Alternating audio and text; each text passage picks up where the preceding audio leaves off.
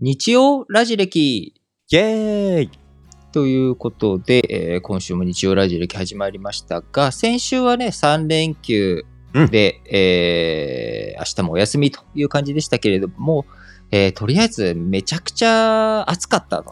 暑かったですね。海の日。もう暑かったし、うんその後のね、3連休明けのうんはい平日初っ端ももう暑いはい暑い暑い暑とでしたでした。いうじ。感じでしたけれども、今はね、少少し東京は過ごしやすいですね。うん。感じになっておりまして、やっぱり35度を超えると、まさに猛暑日とはい。いう言い方になりますけれども、やっぱりその35度を境目にして結構やっぱ違うなと。はい。まあでもこれ考えてみると当たり前で、ほうほうほまあ、そもそもね、我々、う。うんヒューマンビーイングスというのは、はいはい。ヒューマンビーイングスですね。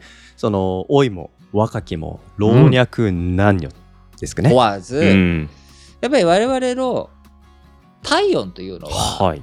基本36.5度とかなわけですよ。そうですよね。平熱とかって言うと、大体それぐらいの、それぐらいのね、低い方だと35度ぐらいになるわけです。はい。35度台の方もいるわけです。うんそうすると35度ってはい。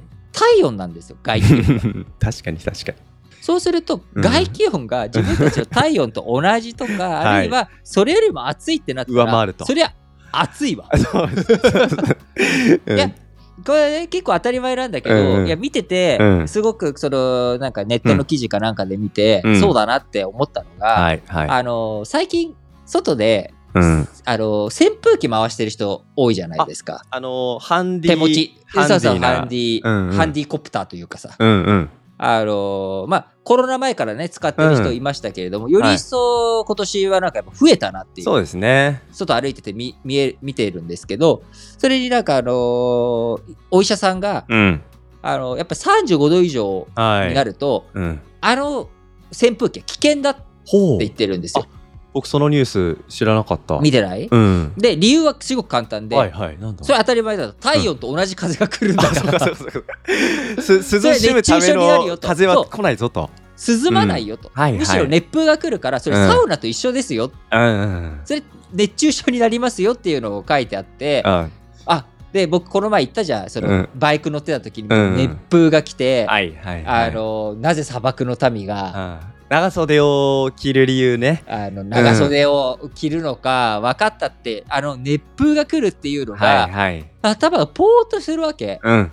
あそりゃ扇風機手持ち扇風機でも一緒だなとそっか。リートンのバイク乗って受ける風と手持ちハンディの風は暑きゃ暑い。でもそれそううん。同じだよ、同じだ。そう35度を取り込んで 36度を取り込んでな。ぶつけてくるわけだから より一層ひどくなるよねっていう。そりゃそうだ。言われてみればでも扇風機当たったら涼しめるっていうことをなんか信じてやまなかったソッシーいましたよ。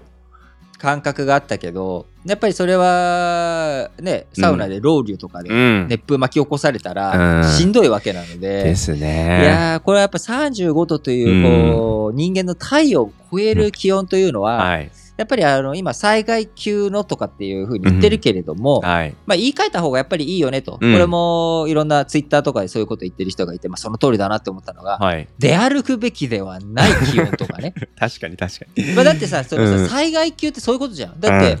あのー大雨とかでも、うん。ねもう今ちょっと危険なので田んぼとかそういうところ、近づかないようにと。近づかないようにしてください、うん。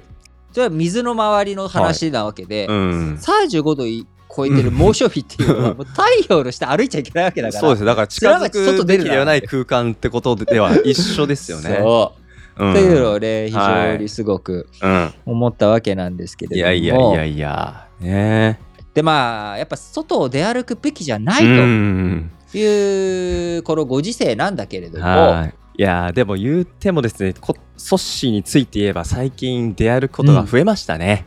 増えちゃった今週もだから、えっと、海の日の後火曜日から木曜日まで、火水木と、うん、外出してで夜の会食も今週は2回あったかな。おー。うん、なんか偉そうだね会食って。あまあちょっと言い方変えると少しね豪豪華な感じ。いや全然そんなことないんですけど、ねうん。ね。なるほどね。そういうのにそううつつを抜かしてう。ん。最近編集が遅いわけだ、ちょちょちょちょあの編集いや、それやめとこうよ。あの、遅いには遅いけど、でも配信はなんとか間に合ってますから。そうだね。ね、ただまあちょっとため気味なのは、は確かあるなって、ギリギリだなっていうのは。だから、らあのー本当に、あ、ウィズコロナ時代は家にいる時間多かったから、正直いつで基もね。本ね、基本おができた家にいてっていうあれだったのが、まあでもさ、その、あのー話でいくと、はい。まあ、この前の新聞、うん夕刊の一番上に載ってたのかな？その後、あれ、次の日見たのかな、いつちょっと見たのか覚えてないんだけど、うん。アメリカではいはい。オフィスうん。に戻る動きっていうのが、うん。こう、まあ、従業員じゃなくて、こう、なんだろう、会社側っていうのははい従業員をうん。オフィスに戻そう、戻そう。はい。来てほしいと思ってた。来てほしいというふうにさせていくわけなんだけれども、うん。やっぱりその米米国のオフィス回帰が5割で今止まっちゃってると。思うように戻らないっていうこと。思うように頭打ちになってしまっているっていうことで、えーアメリカの、うん。おオフィスビルの入退出退出システムを管理しているはアメリカキャッスルシステムズ。あはい。これうがん。全米で管理する約2600頭に入館した人数を集計して、はい。ニューヨークとか、うん。ヒューストンとかはい。代表的な10都市 ,10 都市のうん週あたりの平均出社率を推計したところ、はい。えーコロナの感染が広がる前のうん2020年2月と比べると、うん。先月6月7日時点の出社率あらあらあら50.3%だったということで、えー今年の1月がね50%っていうところから、まあ、ほぼほぼずーっと出社率っていうのがすね。横ばいということで、うんまああのー結構その、在宅勤務が広がって、在宅うん勤務ができないならはい。辞めますと。あ、もう別の会社行きますと。いう別の会社行きますという人たちもだいぶ増えてきているとな。ということで、在宅勤務をどう取り扱っていくのかというので、結構うん企業の対応が変わっていると、出社をそれでもしろと、はい。義務だうんっていうふうにね、まあ、Google なんかもね、うん。あのー週3日以上の出社義務化とかうん。している一方、在宅支援うん。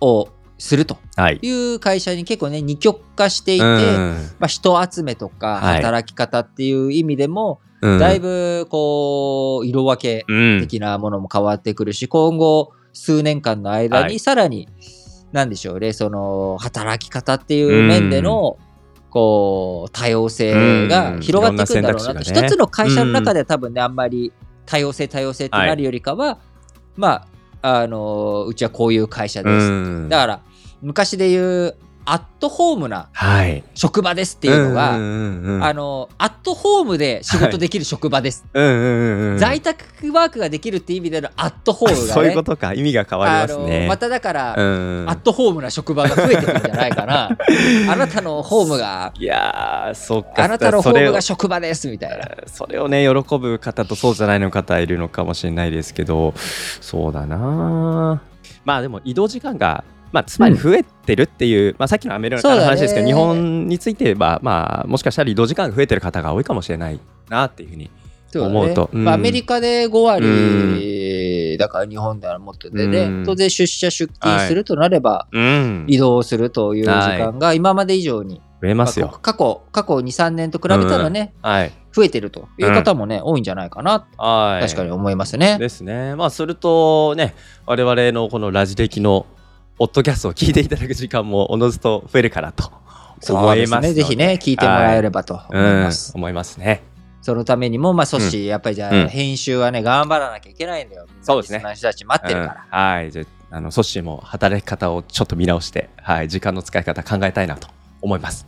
皆さんエピソードお待ちしててください。皆さんの投稿もお待ちしておりますので、ぜお待ひぜひちしております。はい。お願いいたします。はい。でね、うんで、あのー見てきましたよ。おついに。あの、今話題のあの映画ですか？そうそうそうそう。パヤオのね、宮崎パヤオの、パヤオ。パヤオ82歳。いやいやいいや。やー元気だな君たちはどう生きるかというのを、本当にね、はい。前情報なしに、うんうん。あのー見てきましたけれども、はい。まあ、あのーたずほなるほどねと、その後、うんうんあの、はいい、ろんな、その、映画の口コミサイトうん。を見て、評価が二分されてるのを見て、はい。あすごくよくわかるな、その通りだな、どっちの意見もわかるな、はいで、はい自分の中でうん。解釈が、まあなんか、もうあんまり正直、俺、この前のインド映画の RRR 以来、うん。映画に小難しいことを考えるのをうん放棄したい側になってて。楽しけりゃいいじゃんぐらいの、うんうんうんうんななってるけど、なってるからこうひ読み解くのがねすごくうん。大変だから、うんうん。あのもうみんなのそのコメントとか書評とか、あはい。書評というか感想うん。のいろんなやつ読んで、はい。ああなるほどそういう見方もあるかと、ああなるほどねこういうのもある、あうん。これは俺も気づいた。そうそうそう、うんそうだよね、みたいな。あ、この視点は新しいなとああ思って。もう分かる分かる分かる、はいはい。ああなるほどみたいな感じで読んでいて、はい。あの非常にその、なんだろうねその賛否両論あることも含めて、うんうんあのもしこれがあー最後の作品に宮崎駿先生うのね、ん。最後の作品になったとしたしてもはい。いいと思うし、はい。あのーなんだろう、こう、その、この、君たちはどう生きるか。うんで、その前が風立ちぬ。はいで、。その前までは崖の上のポニョとか、ハウルの動く島、うん。何々のっていう感じだったものが、は今回は、うん。そこが、僕これだけはちょっと言わせてほしいのが、X の Y になったんだなって思った X の？X の Y になった。Y。要はそこに何でも代入ができる。はい。崖の上のポニョうん。で崖の上のポニョにも固定されてるじゃん。はい。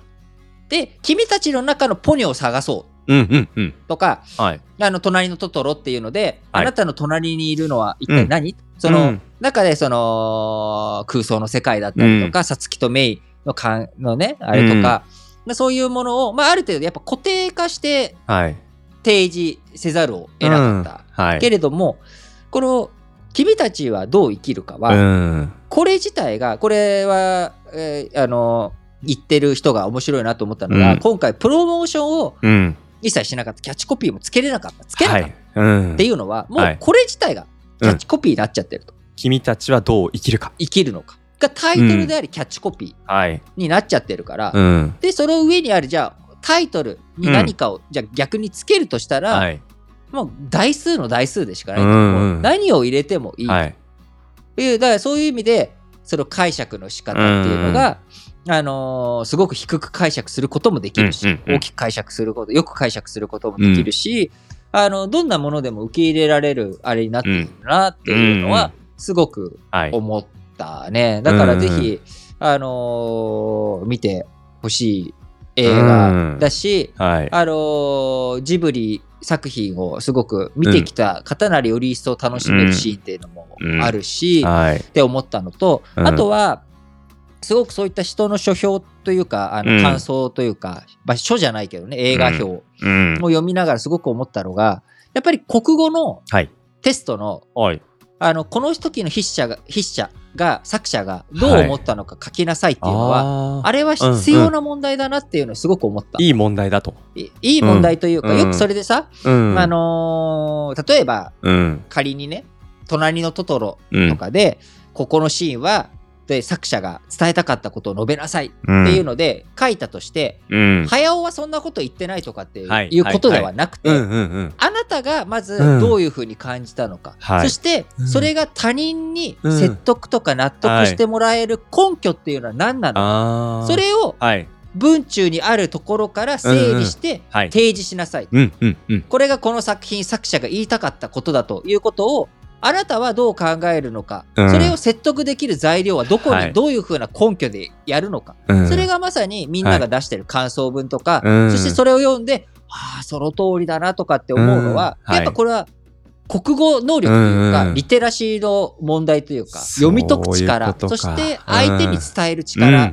ていうことだから、はい。実際にあ俺そこまで考えて書いてないよってよく作者がね、問題文に使われました、俺そんなことを思ってたんだみたいな、うんあの模範解答とかね、いはいはい。その、えー書いてる。るんだけど、そういうことじゃなくて、うんうん。お前がどう考えてたかうんじゃないんで、もううん作品が世に出ちゃった時点で、うん。受け手側の問題になる。受けた側がどう解釈しうるかっていう視点とか、そして、うん。それをどううん。説得できるような根拠を提示できるかうんうんうん。っていうことだから、はいやっぱりまあ国語教育としてあのはい問題を出すことの意味、うんうんああいう問題形式っていうのは、うんまあ、意味あるんだなと。など。どんなに作者が否定したところとて。はい、とってね。うん。そこに根拠があれと言えれば。そう。んだって、そしてそれは、まあ、法律家にもしね、その国語のテストを受けた人が法学部に入って法律家になっていくのであれば、うんはいやっぱり証拠を指し示していくときに、うん。相手が、いや、そういうつもりじゃなかったとうんは言えないわけだよね。はいはい。この文章、ここに例えば、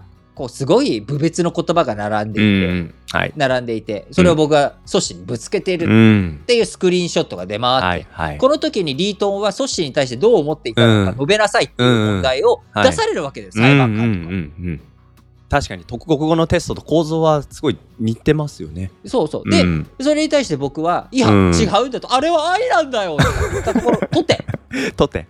とて、うん。とて、そういうことじゃないんだうんうんうん。っていうことっていっぱいあるじゃない、ねだからそういう国語能力、それはある意味自分の、うん。その誤解を防ぐ能力だったりとか、ただしね、うんやっぱり小説とかでやっぱ難しいとは思うんだよね。はいはいはいはい。だから、まあその辺とかの難しさとかもありつつ、まあうんリテラシーの力をどういうふうに高めていくのかという意味うで、んやっぱりいろんな作品に触れていくっはい。ていうこと。が大切だなと。うんで、もう一個、この文脈で。今週あったことでちょはいっと言わせていただくと、芥川賞。ありました。うん。芥川賞の発表あったんだけれども、はい。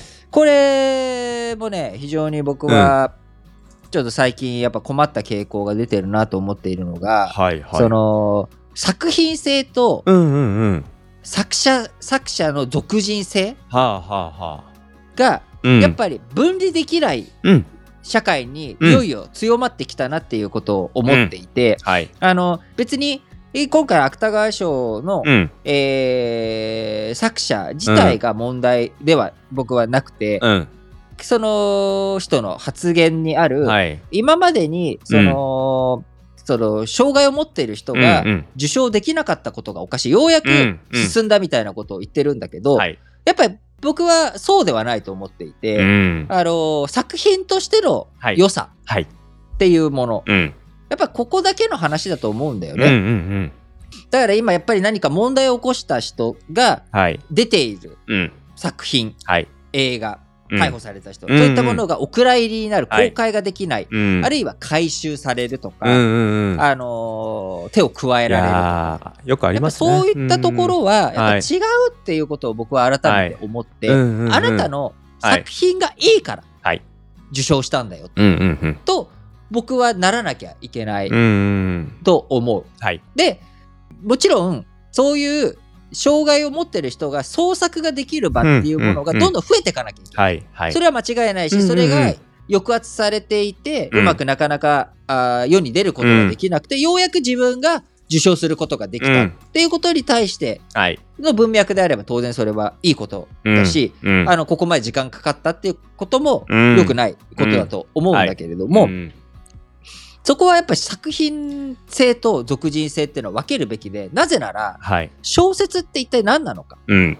っていうと、うんあのさっきの X の Y っていう話に置き換わるんだけれども、うんうんうん要はそこに普遍的なものを見出すっていう力なんだ,、うんうんうん。だからよくその当事者じゃなきゃ書けないってはい。いう、うん。当事者だからこそ書けたっていうのは、うん小説にとって僕ははい。ダメだと思っていて、うんうん。小説の存在価値、存在意義と別のところにある文脈かな？うんうん。そうルポタージュだったうんら、うん。当事者じゃなきゃ書けなかった、はいこの現実とかっていうのははい OK だと思う、うんうんうん。でも小説ってフィクションうんの世界であはいって、うん。そこにそれまでうん。小説が幅利かせるうん。前っていうのは物語とか神話しかなかったわけですよ、はいはい。要は英雄の話なんだよ、うん。神話っていうのも、はい。英雄あるね、うん。アキレウスがとか、はい。あのーそういう英雄の話とか、うん。物語かあるいは政治とか歴史っていうものについての文脈っていうのもやっぱり英雄とか強い人とか、うんスペシャルな人オンリーな人の話になるわけ、うん。それに対して小説っていうのはやっぱり大衆小説も詩小説も含めて、うんそこにある普遍的な何か、まあ、夏目漱石のね、心なんていうのが一番わかりやすいわけだ、はいあそこはうん名前すらもうん乗っけないわけだよ。はい。K とかうん。先生とか、そう、あの、匿名性っていうものを持ってくうるんわけなんだよね。そこに、あ、誰にでもあり得るはい。ことだ、うんこれは。だからこその、そこで考えていく。それが、なぜ必要かっていうことをまあ熱く語らせていただくと、まあ、あの、リスナーの人は、なんかちょっとこいつうぜえなって思うかもしれないんだけれども、それこそが近代社会、現代社会の根幹なんだよね。なぜなら、ら、何者でも我々はなれるし、うんっていう義はい務教育を受けさせるっていうのも、その先何になるかっていうのを何でも選べるっていう社会。それがうん。以前は選べなかった。前提だったわけで、うん。身分制近代の前っていうのは身分があってと、うん。で、靴屋の子は靴屋。はい。ギルドっていうものもあったりとかしてね、組合とかしそういうのもあって、徒弟制だったりとかして、はい。えーそこに自由っていうものがなかった。うんで自由の一方で我々は一体何者なんだろうか？何者になれるんだろうか？はい。っていうところっていうものがずっと不不安になっている、うんうんその中で小説というものが主主体として自分たちが一体どういうものなのかんっていうものを読み解いていく照らし出すもの。うん。そういったものと補助線として生まれてきたうん。表現なわけなんだ。はいはいはい。小説っていうのは。うん。フィクションだからうん。嘘なんだよ。はい。フィクションないんだよそんうなんの。うんでもうん。そこから通して見ることによって自分たちが何者にもなっていけるだからこそ我々はうん。平等でありはい。一人一票という民主主義の社会に生きているわけ。うんうんうん。でこれがやっぱ近年はい。壊れてきている。一人人はみんな一緒じゃない。うんうん。そう。結果の平等じゃないっていうことはみんなもともと理解してた、結果は違うと、はい。入り口スタート地点がうん。一緒で、そこから義務教育を受けてそこから何者にでもなれるとで結果というのは努力の差だったりとかうん。だった、ところが今生まれがうん。すでに生まれた時点で金持ちの子はうん。高学歴となりとかね、うん。所得いくら以上はい。だからある種の絶望というか、社会の分断化、固定化、うん。そのみんなが X とか Y とかアルファとかオメガとか、うん。そういうものではなくて、うん。一人一人が固定化されてしまっている。うんうん粗志崎ひろとはうん。うん草の子だったと、うんうんうん。もうそういう人なんだ。はいはい。で、リートンはうん。水の子だみたいな。うんこういうふうにもうみんな分かれていってしまはいっている。うん。で、逆にね、それが大谷翔平さんとか、うん。藤井聡太さんとか、うん。とてつもない才能を生み出すうん。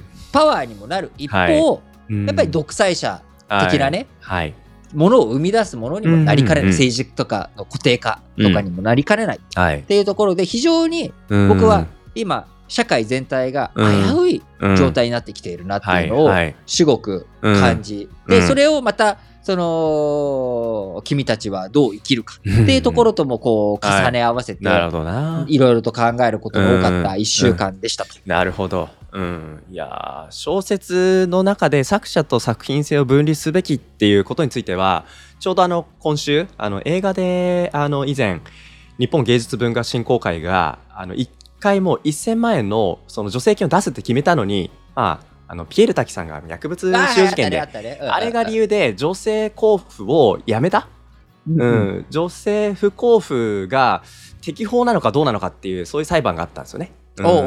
そう。で不交付を適法とした2審の結論これが見直される可能性が出てきたと。なるほどね。うん、でそれもまさに作品性と出てる人のね存在っていうものが同一化しすぎられてるっていうこととなんかすごい共通するなって聞いてて思ったんですよね。そう。なんだ。もちろんね、うん。その作品、例えば宮崎駿さんじゃなかったら生まれなかった作品っていうことは間違いないんだけれども、はい。一度生み出された作品っていうのはやっぱ作者から手を離れて育っていくっていう部分もあるわけだし、はい。なぜそれが許されるかっていうと、うんうん。やっぱり我々一人一人がそれはイコールだからなんだうんうん。僕らは宮崎駿先生ともイコールだし、うんあのーそういう社会なわけ。うんうんうん。宮崎駿。だからこそ好きな批評が許されるわけだし、はい。あのー分かってる分かってないとか、レベルが低い低くないとかっていうのは関係なしに我々が自由にものがう言えるん。っていうところも、はい。そこが全てそうですね。起因しているところなので、うん、はい。非常にそこが怖いなと。んなんかこう、お前は俺より詳しくないんだから喋るなって言ったら、うんはいはいはいもうソッシーなんて二度と喋れないわけだよ、僕の前で。もうね、5年ぐらい前から喋ってないと思いますよ。でも実際そうかもしれないけどね。いやいや、言い過ぎだみたいな。そこでも許されてるって話ですから。そう、うんそういうこと。だから、いや本当に今週はなんかね、うんいいこんななんかすごい真面目な話、ちゃんと、まあ、やまあのいいいいですよニュースとかの話も絡めたけれども、やっぱりなんかね、そうだと思うんだよね。うんうんうんうんということそうねで、えー今週、いよいよ、えー小学校とか、あーね、えー中学校とかも含めて、夏休みにどんどん入っていっている時期だと思います、学生さん。うん。えーこれからますます暑くなったりとかすると思いますけれども、はい。お子さんのいらっしゃるご家庭とかね、うん。子供がはい。こう元気に、えーはい。暴れ回って静かにならないばと いうようなこともあるとも思いますけれども、元気にはい。ぜひ過ごしていただきたいと同時に、はい。えーラジ歴では皆さんからのお便りをお待ちしております。はい。えー今週はですね、ぜひ皆さんの、こう、ここが変だよ。現代ジャパンみたいな、ね、感じの はい憤りというか、なんか不思議に思うこと。をちょっといろいろ募集したいなと思います。ぜひぜひ。あのーこういうことで困ってるとか、こういうことで大変だっていうようなことでも構いませんのでね、はいえーぜひ送っていただければと思います。そしてはい送り方は、毎度このやり方ではありますが、この聞いていただいているエピソードの概要欄に、えー URL リンクがございます。この URL をクリックいただきますと、Google フォームに飛ぶことができますので、そちらのはいフォームから送ってください。また、えーラジ歴の会員サイトからお聞きいただいている方はですね、会員サイトの、えー下の方にスクロールしますと、そちらからフォームに飛ぶことができますので、そちらからもメッセージお送りいただけます。皆さんからのメッセージ、たくさんお待ちしております。はい。ということで、ここまでのお相手は私、リートンと、そしてでした。バイババイーイ。バーイ